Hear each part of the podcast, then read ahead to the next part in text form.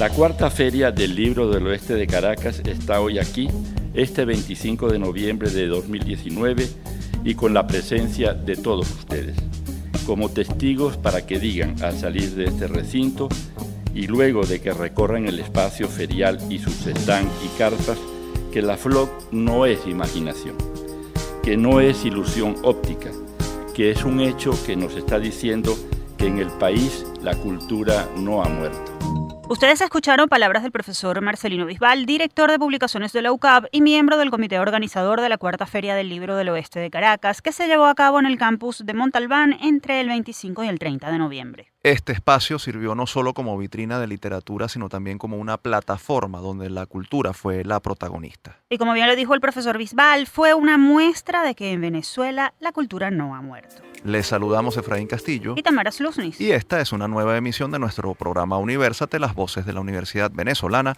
transmitido a nivel nacional por el circuito Unión Radio. Este espacio es producido por Unión Radio Cultural y la Dirección General de Comunicación, Mercadeo y Promoción de la Universidad Católica Andrés Bello. En la jefatura de producción están Inmaculada Sebastiano y Carlos Javier Virgües. En la producción José Ali Linares. Y en la dirección técnica Giancarlos Caraballo y Fernando Camacho.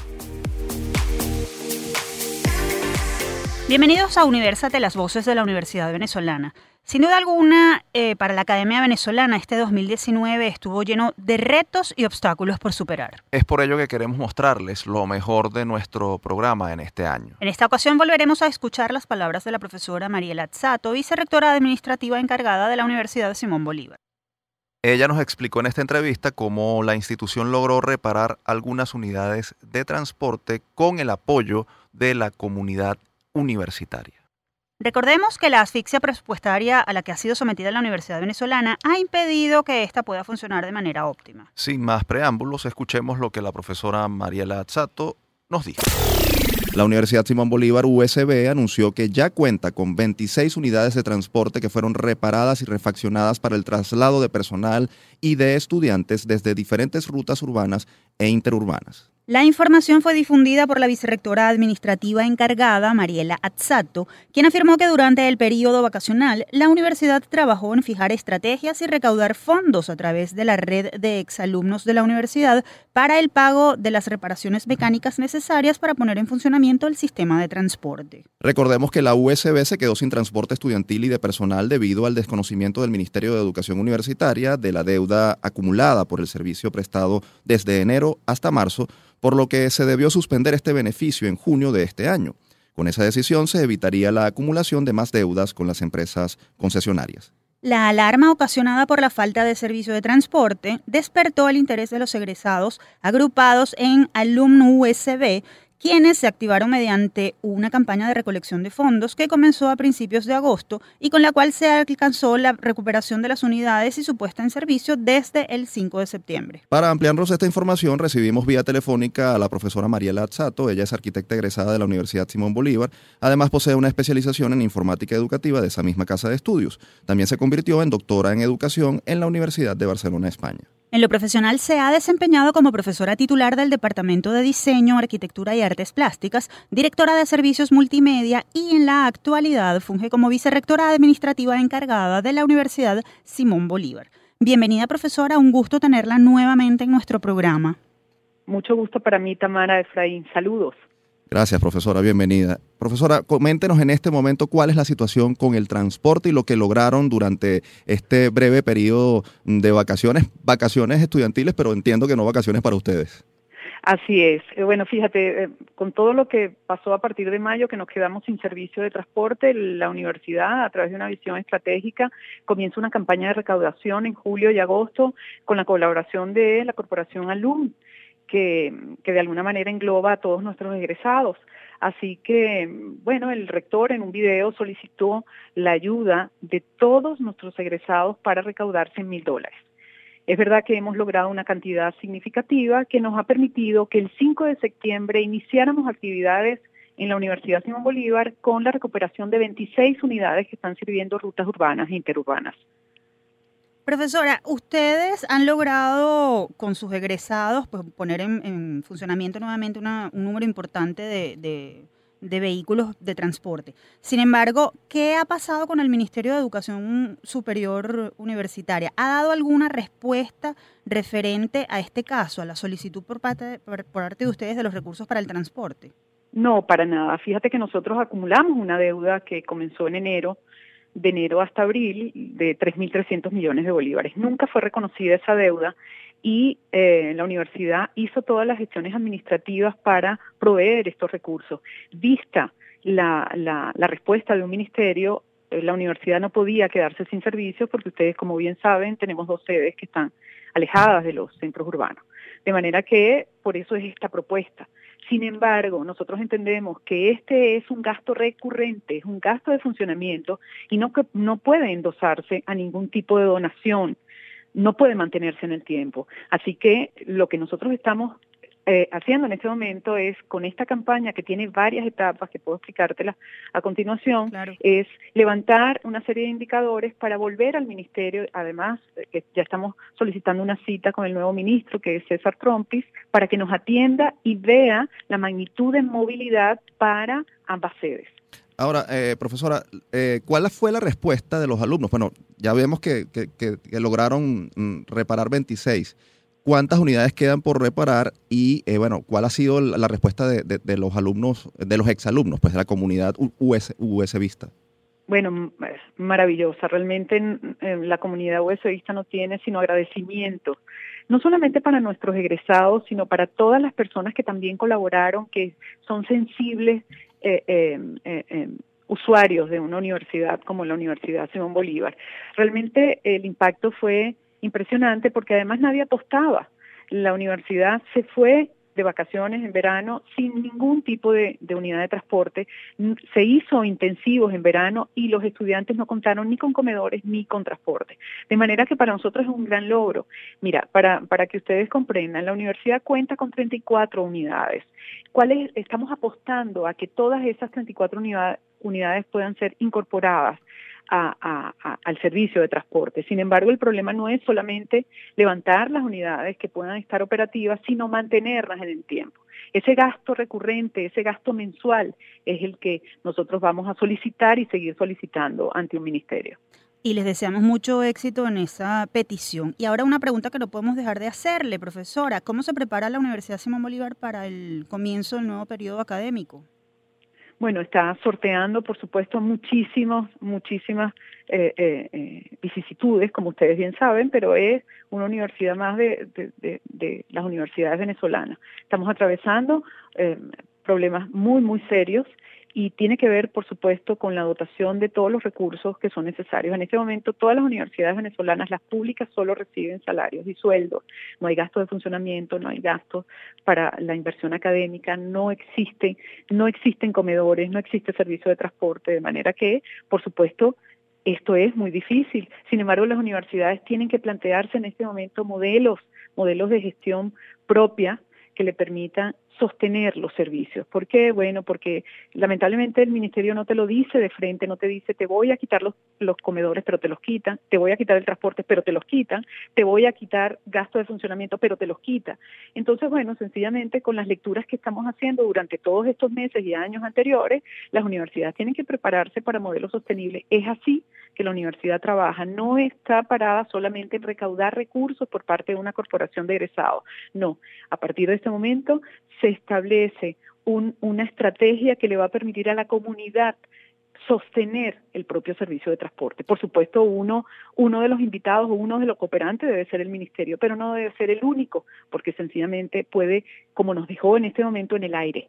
Entonces, las universidades en este momento están obligadas a gestionar de otra manera todos los recursos que tienen, los pocos recursos que le quedan. Profesora, se nos acabó el tiempo, necesitamos que nos diga las redes a través de las cuales los exalumnos y quienes quieran colaborar con la universidad pueden apoyarlos en esta, en esta estrategia de recaudación de fondos eh, que están llevando adelante. Sí, pueden verlo por las redes institucionales, arroba campus USB, y luego por las redes de alum, que es arroba alum USB. Por allí está toda la descripción de cómo pueden aportar y yo les agradezco muchísimo el contacto y toda la colaboración posible. Muchas gracias, profesora Mariela Azzato. Ella es vicerrectora administrativa encargada de la Universidad Simón Bolívar. un año difícil para la Universidad Venezolana, que ya viene además sufriendo una alta, un alto deterioro de Arrastrándolo, su, Así es, de su, de su funcionamiento. Y lo que uno puede rescatar de esta entrevista es cómo la universidad no se rinde y cómo a partir de una mm, desgracia que es ese no contar con un transporte, con un servicio que es vital para la movilización y para la llegada de la comunidad universitaria de la Simón Bolívar, que está en lugares particularmente de difícil acceso, eh, cómo esa tragedia se convirtió en una oportunidad y, los miembros de, la Universidad Simón Bolívar dijeron, no vamos a permitir que nos cierren la universidad. Y eso es plausible, Efraín, pero hay que destacar que, que aunque es una alternativa que, que rindió frutos, pues no se debe hacer de esto una práctica cotidiana, porque no es deber de la universidad reparar las unidades de transporte. Es decir, ellos deben contar con un presupuesto y una partida asignada para ese tipo de situaciones, para resolver ese tipo de situaciones. Entonces, muy bien que lo hagan. Eh, yo repito, es plausible, es maravilloso. Además, eh, ayudaron los egresados, la comunidad USBista pero no es deber de la universidad. Sí, no podemos olvidar que la responsabilidad principal y primordial es la del Estado, es del Estado venezolano, que no puede obviarla. Y bueno, la profesora Sato en esa entrevista decía, bueno, el ministerio no nos va a responder. Entonces, entiendo que, que, hayan tomado esa decisión y que estén dando un paso adelante. Sin duda, no se puede de alguna manera negar la responsabilidad del Estado. Y, y bueno, lo que preocupa es que los vientos que soplan no parecieran ser muy halagüeños ¿no? para las universidades en cuanto al tema presupuestario y a otros temas en particular. Sí, bueno, vamos a ver qué pasa. La verdad es que todo aún está por definirse. Así es. En todo caso, nosotros hacemos nuestra primera pausa en este resumen de Universate, las voces de la Universidad Venezolana. Al regreso vamos a escuchar la participación que tuvo en nuestro programa la directora del Instituto de Investigaciones Económicas y Sociales de la UCAP, Anitza Freites. Ella conversó con nosotros sobre los estragos que ha dejado la migración en nuestro país un tema que sin duda tiene muchísima actualidad y del que la Universidad Venezolana ha producido importante conocimiento. Así que quédense con nosotros, lo escucharán al regreso. Ya venimos.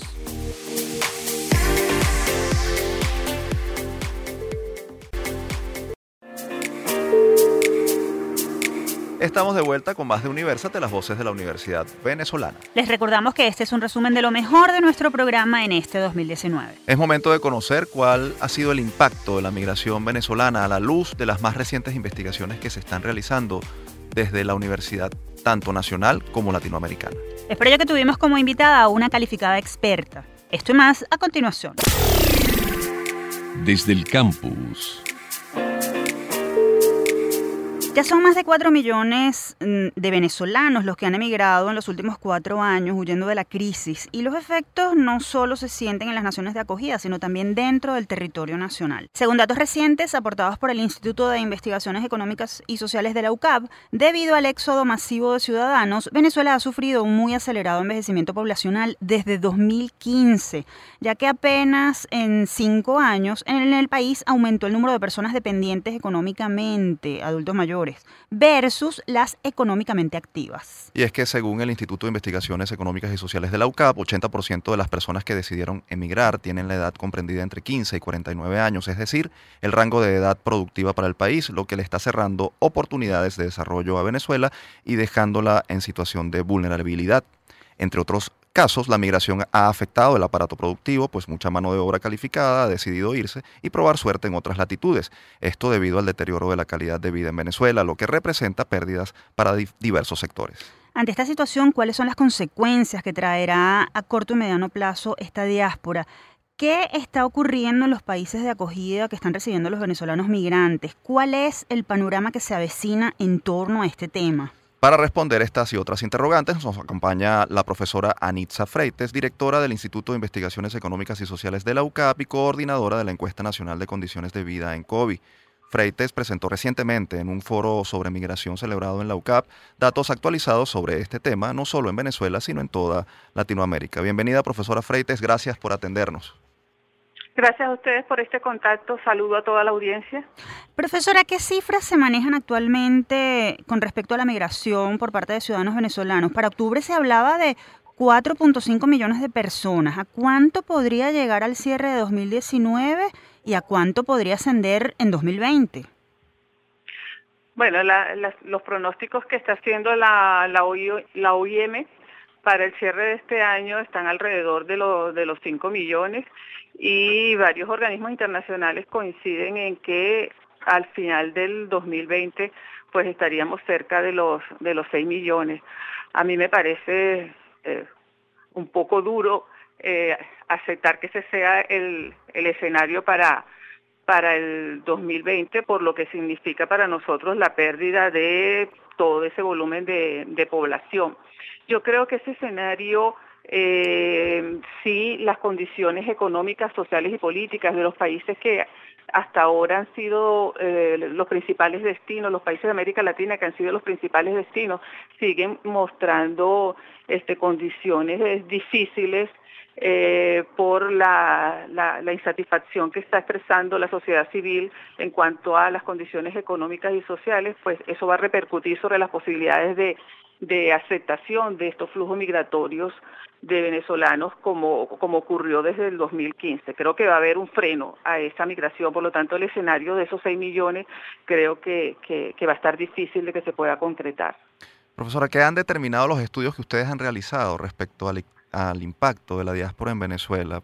Ustedes mencionan que ha envejecido rápidamente la población y cómo eso resulta un desafío y un problema para, para, para, para el país y sus políticas públicas.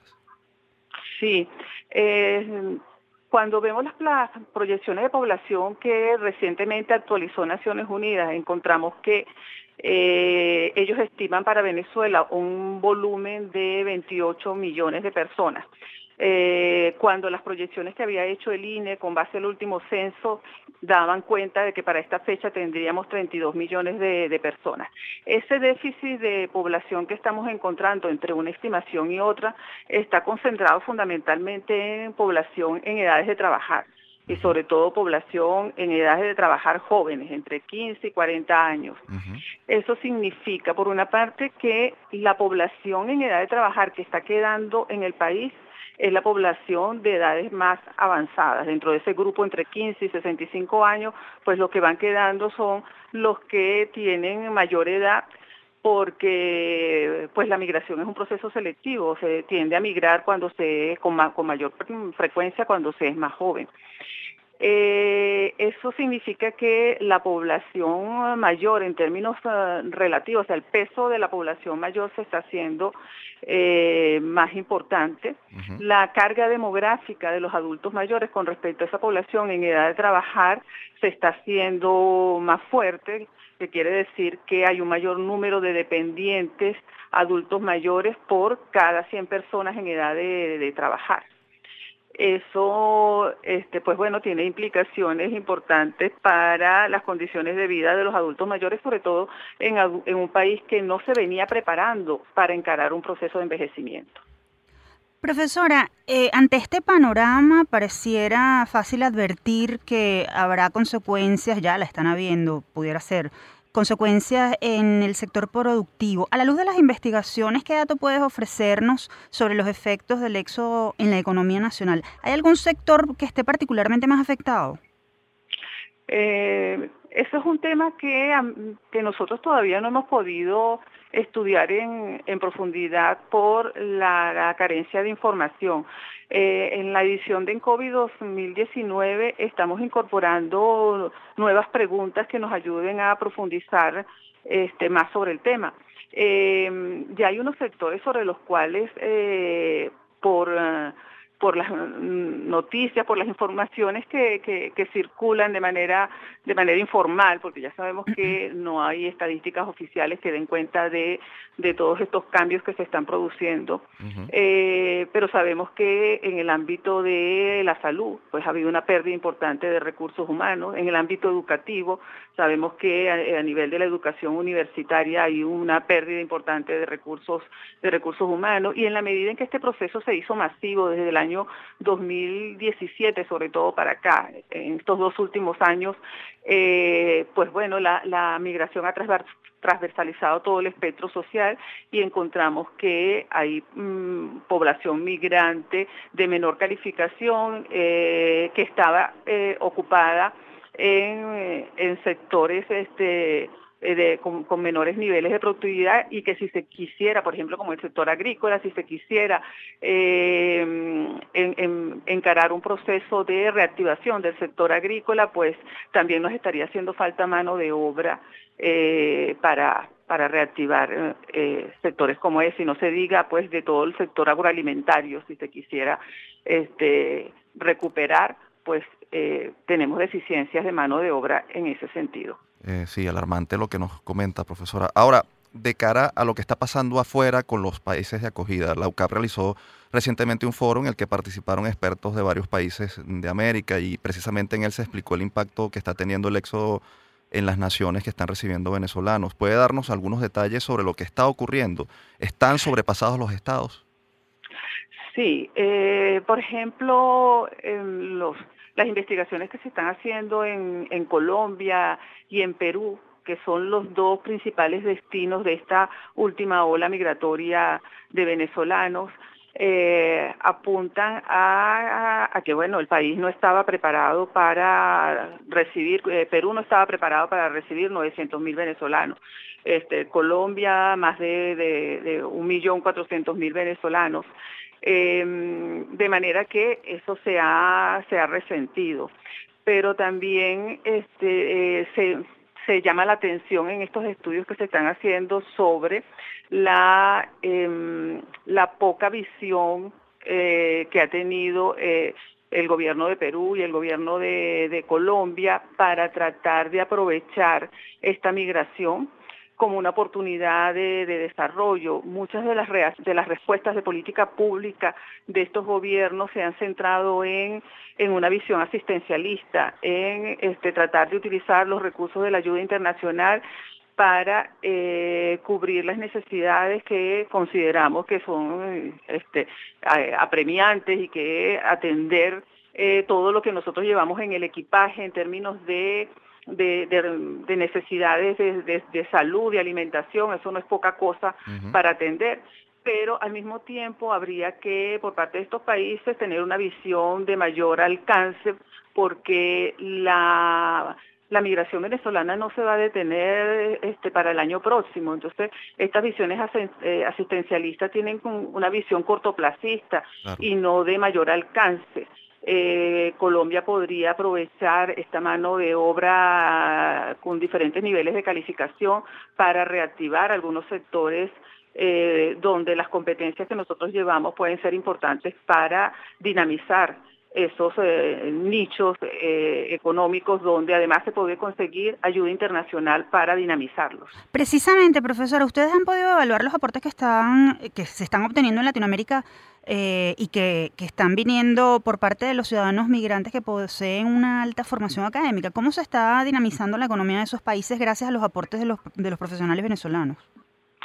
Eh, todavía no hay como un informe global que nos dé una dimensión completa de eso. Sin embargo, hay en algunos países, este, pues ya se está eh, midiendo esos eso, ese, impacto eh, de forma parcial. Por ejemplo, en el caso colombiano, eh, ya eso plenamente aceptado que Colombia no hubiera duplicado nunca su producción petrolera si no hubiese sido con los eh, geólogos, eh, ingenieros petroleros, toda esa, eh, población que salió de profesionales en el área del petróleo que salió de, de PDVSA y que se insertó en la en la industria petrolera colombiana contribuyó decididamente a que en menos de cinco años Colombia duplicara su, su producción petrolera. Este, en el caso de, de Perú, eh, la, la, el aprovechamiento de, de, los recursos humanos ha sido todavía más, ah, más limitado, pero es algo que se está estudiando porque además hay un, también una migración de capitales. En el caso de, Colombia también eso se está tratando de cuantificar. Eh, muchas de las industrias eh, venezolanas que dejaron de, de, de, invertir, este, pues mudaron eh, inversiones a Colombia, a Colombia, Panamá. Eh, eso está eh, en proceso de, evaluación porque la visión que, que se insiste en proyectar sobre, sobre Venezuela, sobre todo eh, a veces este, con, mucha desinformación, es, que la migración es solamente una carga y, no necesariamente es así. Por supuesto. Profesora, es preocupante el panorama que nos ha mostrado en referencia a la migración de ciudadanos venezolanos en Latinoamérica. Lamentablemente se acabó el tiempo, habría mucho, hay mucho más de lo cual conversar, pero agradecemos mucho su participación en Universate y nosotros aquí seguiremos muy pendientes de los resultados de las investigaciones que ustedes llevan adelante. Muchas gracias. Ustedes escuchaban a la profesora Anitza Freites, ella es directora del Instituto de Investigaciones Económicas y Sociales de la UCAP y coordinadora de la Encuesta Nacional de Condiciones de Vida en COVID. Sin duda alguna, la migración ha afectado a la mayoría de las familias venezolanas, Tamara. Sí, Efraín, esperamos que las cosas puedan mejorar y que nuestras familias vuelvan a unirse y sobre todo que este país vuelva a ver la luz donde solo por el momento pareciera haber sombra y es momento de hacer una nueva pausa en este resumen del año de Universate, las voces de la Universidad Venezolana. No se aparten, al regreso venimos con muchísimo más.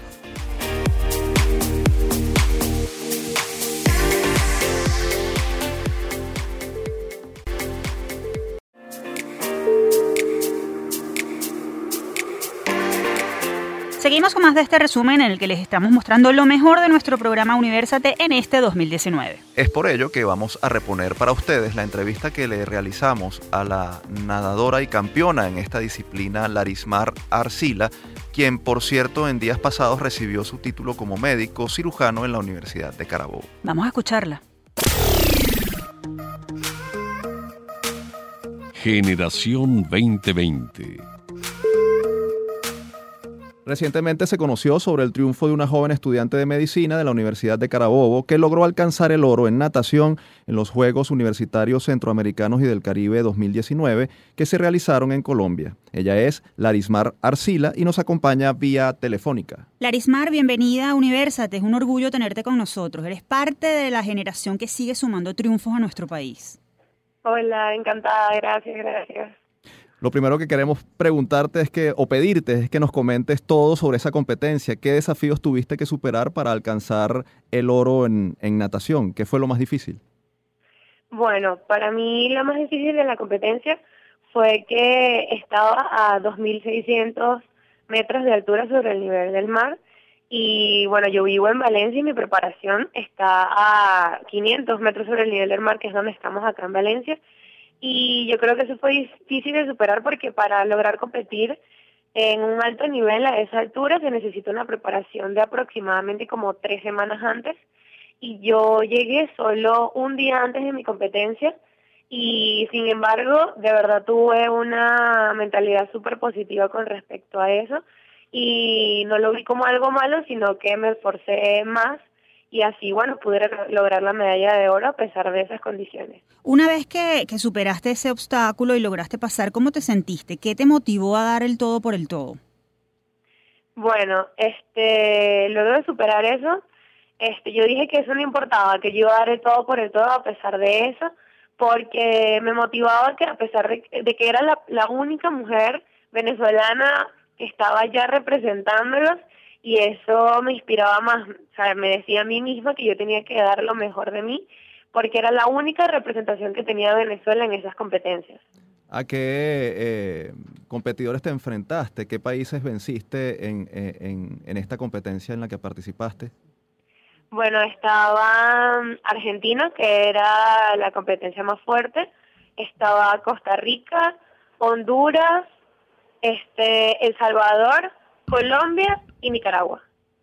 Larismar, ¿crees que, que, el deporte es un mecanismo de transformación social? ¿Cómo, ¿Cómo influencia el deporte en el rendimiento de los jóvenes? ¿Cómo es tu experiencia particular? Bueno, claro que tiene un impacto social, ya que aleja a todos los adolescentes y los jóvenes de cualquier otro vicio. Aparte que a mí me ha ayudado muchísimo en cuanto a la disciplina, a la responsabilidad y yo creo que eso, yo practico natación desde los seis años y eso me ha enseñado que hasta en, en mis clases, en mi universidad, sea más disciplinada, sea responsable, sea organizada, porque debo arreglar mi tiempo para realizar las dos cosas y tratar de realizarlas al 100%. Además que te vuelve una persona competitiva en cualquiera de los aspectos de tu vida y te ayuda a a querer alcanzar cualquier tipo de meta, sea en tanto en lo personal, en lo deportivo y en los, en los estudios. Sabemos que eres estudiante de medicina, de sexto año de medicina, una carrera bastante compleja y que amerita mucho tiempo de dedicación. ¿Cómo haces para dividir tu tiempo entre el deporte y la universidad? ¿Hay alguna fórmula? Bueno, yo creo que la fórmula es la constancia y las ganas de querer lograr las dos cosas. Porque desde que empecé, antes de empezar mi carrera, mucha gente me dijo que tal vez no podía lograrlo y yo simplemente hice caso omiso a eso y este me enfoqué en de que sí podría hacer las dos cosas. Obviamente hay días en los que digo, a veces despierto y digo, conchale, ¿será que ya será el momento de decidirme por una de las dos? Pero yo creo que lo más importante es las ganas de querer lograr las dos. Este, toda mi vida había practicado natación y no me, no me veo, no me veía dejar de practicarla solo por estudiar. Entonces lo que hice fue organizarme y decir como que, bueno, vamos a poner un plan este, en las mañanas me dedico a mi universidad, luego en las tardes a mi práctica y luego en las noches vuelvo a estudiar para no dejar nada atrasado. Y así, bueno, voy dándole día a día y hay días que tengo guardias en el hospital central cada seis días y eso me impide ir a practicar ese día o el siguiente día que estoy posguardia luego de casi 24 horas sin dormir y lo que hago es que el próximo día cuando voy a entrenar doy el 100% entrenando como si no fuera faltado nunca. Larismar, pero es muy difícil equilibrar una carrera como medicina y, hacer deporte a la vez. ¿Qué, ¿Qué, esfuerzo adicional implica de tu parte lograr, a ver, estabilizar eh, eh, estas dos disciplinas que estás, que estás cursando, que estás practicando, que estás haciendo? Bueno, yo creo que lo más importante es la fuerza mental que tengas y también lo familiar. Créeme que para mí la mayor fuerza que me inspiraba a realizar las dos cosas es mi familia, mi entrenador, mis amigos, que me dicen que no me rinda y que también porque me veo como un ejemplo y eso me inspira a seguir. Porque muchos padres de mis compañeros, muchos niños chiquitos me ven y me dicen, Laris, ¿cómo lo haces? ¿Cómo puedes nadar y cómo puedes estudiar medicina? y me dicen que quieren ser como yo cuando sean grandes, o los papás me toman como ejemplo de que a veces los niños no quieren ir al colegio porque están cansados por nadar, o no quieren ir a nadar porque están con muchas eh, tareas, entonces les dicen, mira, Larismar puede estudiar medicina y puede nadar, así que tú puedes ir a entrenar y hacerlo bien y luego salir bien en tus exámenes, entonces créeme que eso es lo que más me anima y lo que más me ayuda a poder realizar las dos cosas. ¿Y qué rama de la medicina te interesa? Bueno, tengo tres opciones que son mis opciones como más fuertes. La primera sería medicina deportiva, que eso me encantaría porque sería como unir mis dos pasiones este por toda mi vida. Eh, la segunda sería ginecostetricia y la tercera pediatría. Muchísimas gracias, Larismar, por, por tu testimonio y bueno, por ser un ejemplo de una joven que lucha, eh, lucha por sus sueños y, sigue adelante en medio de cualquier eh, o para enfrentar cualquier reto que se le presenta. Escuchaban a Larismar Arcila, estudiante de medicina de la Universidad de Carabobo y campeona del oro en los Juegos Universitarios Centroamericanos y del Caribe 2019 en natación que se realizaron en Colombia.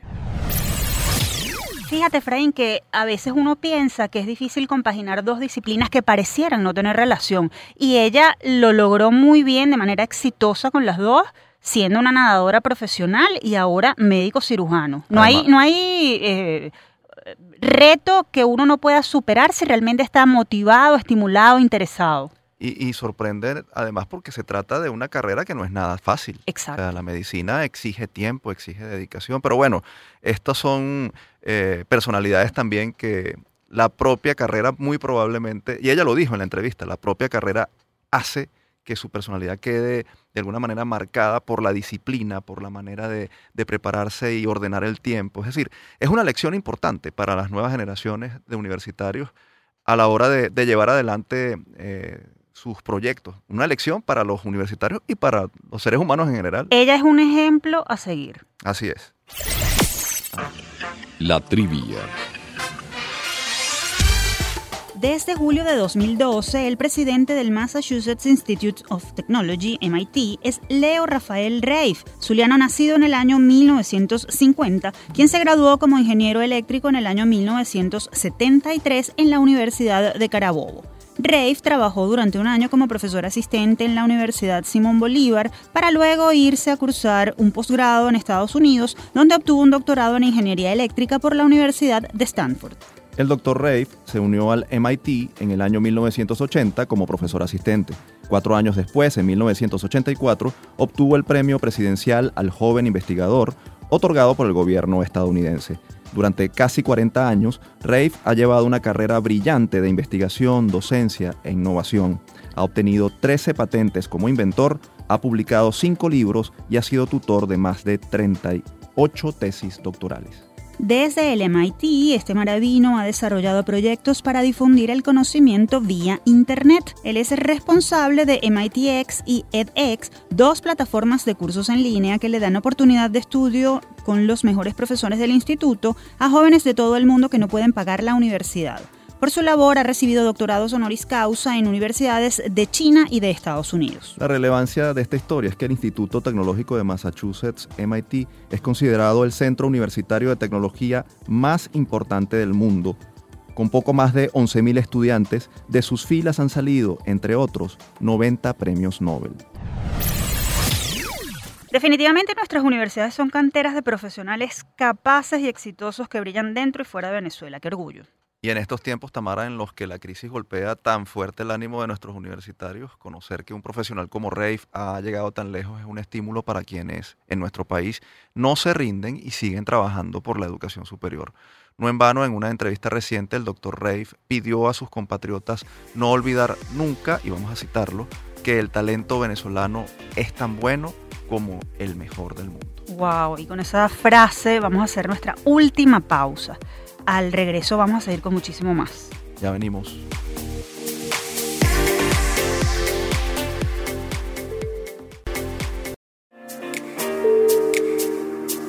Seguimos con más de este resumen de Universate. Recuerden que están a su disposición nuestras redes sociales. En Twitter e Instagram somos arroba Universate Radio. Y es momento de homenajear a quienes desde la academia siguen formando profesionales pese a la crisis. El Universitario de la Semana. Y vía telefónica tenemos al profesor David Ruiz Chatén. Él es licenciado, magíster y doctor en historia, egresado de la Universidad Central de Venezuela, UCB. En lo profesional se ha desempeñado como profesor titular en la Universidad Pedagógica Experimental Libertador, de donde es jubilado. Y en la actualidad trabaja como profesor investigador del Departamento de Humanidades de la Universidad Metropolitana. Él recientemente fue condecorado por la UNIMED con el premio a la producción de actividades de investigación y creación intelectual. Es por ello que se convirtió en el universitario de la semana en nuestro programa. Bienvenido, profesor. Gracias por estar con nosotros y atendernos la llamada. Muchas gracias. Profesor, entendiendo que usted ha dedicado la mayor parte de su vida a la, a la, investigación, ¿cuál cree que es la importancia de esta en el momento actual que vivimos en el país? ¿Por qué hay que seguir produciendo conocimiento? Bueno, el, la producción de conocimiento es para eh, llevar al debate público la situación del país en sus diferentes ámbitos, económico, social, político. Y luego, de hecho, el diagnóstico, las soluciones, porque no, no nos debemos quedar en el diagnóstico, en las soluciones a los problemas. Ese es el, ese es el sentido de la investigación, que significa in, inquisición, significa preguntarse, reflexionar sobre los problemas y tratar de darle solución a esto. Es fundamental mantener la investigación para enfrentar la situación actual y la, y la situación de reconstrucción nacional que tiene que venir dentro de poco tiempo. ¿Qué mensaje pueden y deben dar las universidades a través de sus docentes e investigadores como productores mm, de conocimiento, sobre todo en un momento tan complicado tanto para las universidades como para el país? Tenemos que sustentar las instituciones. Están muy golpeadas, problemas presupuestarios, bajo sueldo. Hay una diáspora intelectual tremenda en las universidades venezolanas, pero tenemos que mantener los que nos hemos quedado aquí, seguir haciendo labor de patria, como decían las maestras de antes. Hacer labor de patria, mantener el funcionamiento de las instituciones, los concursos de oposición, las clases, los eventos, porque tenemos que darle como un ejemplo al país. Un país se construye con trabajo y con mérito, con estudio, con trabajo y mérito. No hay otro camino. Y ese es el ejemplo que pueden dar las universidades. Profesor, en un momento como el que está viviendo el país, eh, reina la desmotivación. Sin embargo, teniendo en cuenta que la investigación es un área vital para esa producción de, conocimiento y el desarrollo intelectual, ¿cómo se puede hacer para fomentar el interés en investigar en las nuevas generaciones? No es nada fácil la pregunta, porque bueno, tiene que ver con, con, la misma persona, cada quien, muchos de nosotros, profesores universitarios que nos hemos mantenido, eh, no nos hemos apesadumbrado porque algunos compañeros se hayan ido o, no hemos dejado de producir. Como le digo, no hay otra, otra vía que el trabajo duro, que la disciplina, que el esfuerzo, no perder la esperanza, no perder la esperanza que un país que ha tenido momentos extraordinarios los va a volver a tener. Y bueno, siempre hay algún joven fervoroso, por lo menos donde yo trabajé en la UPEL, entraron por concursos de oposición, seis, siete jóvenes con mucho entusiasmo por escribir, por investigar, por trabajar.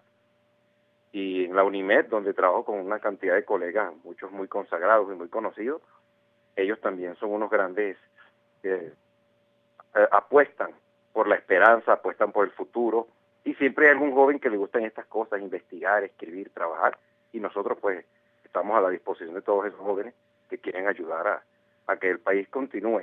Hay una, hay una línea de continuidad entre las viejas generaciones y las nuevas generaciones, y si en algún área eso se cumple es en el área intelectual. O tenemos que entusiasmar a los jóvenes hacia la investigación, hacia el estudio, hacia el trabajo, porque está la continuidad pues entre los que vamos ya de salida y los que van asumiendo los cargos de profesores, de docentes, de, directivos.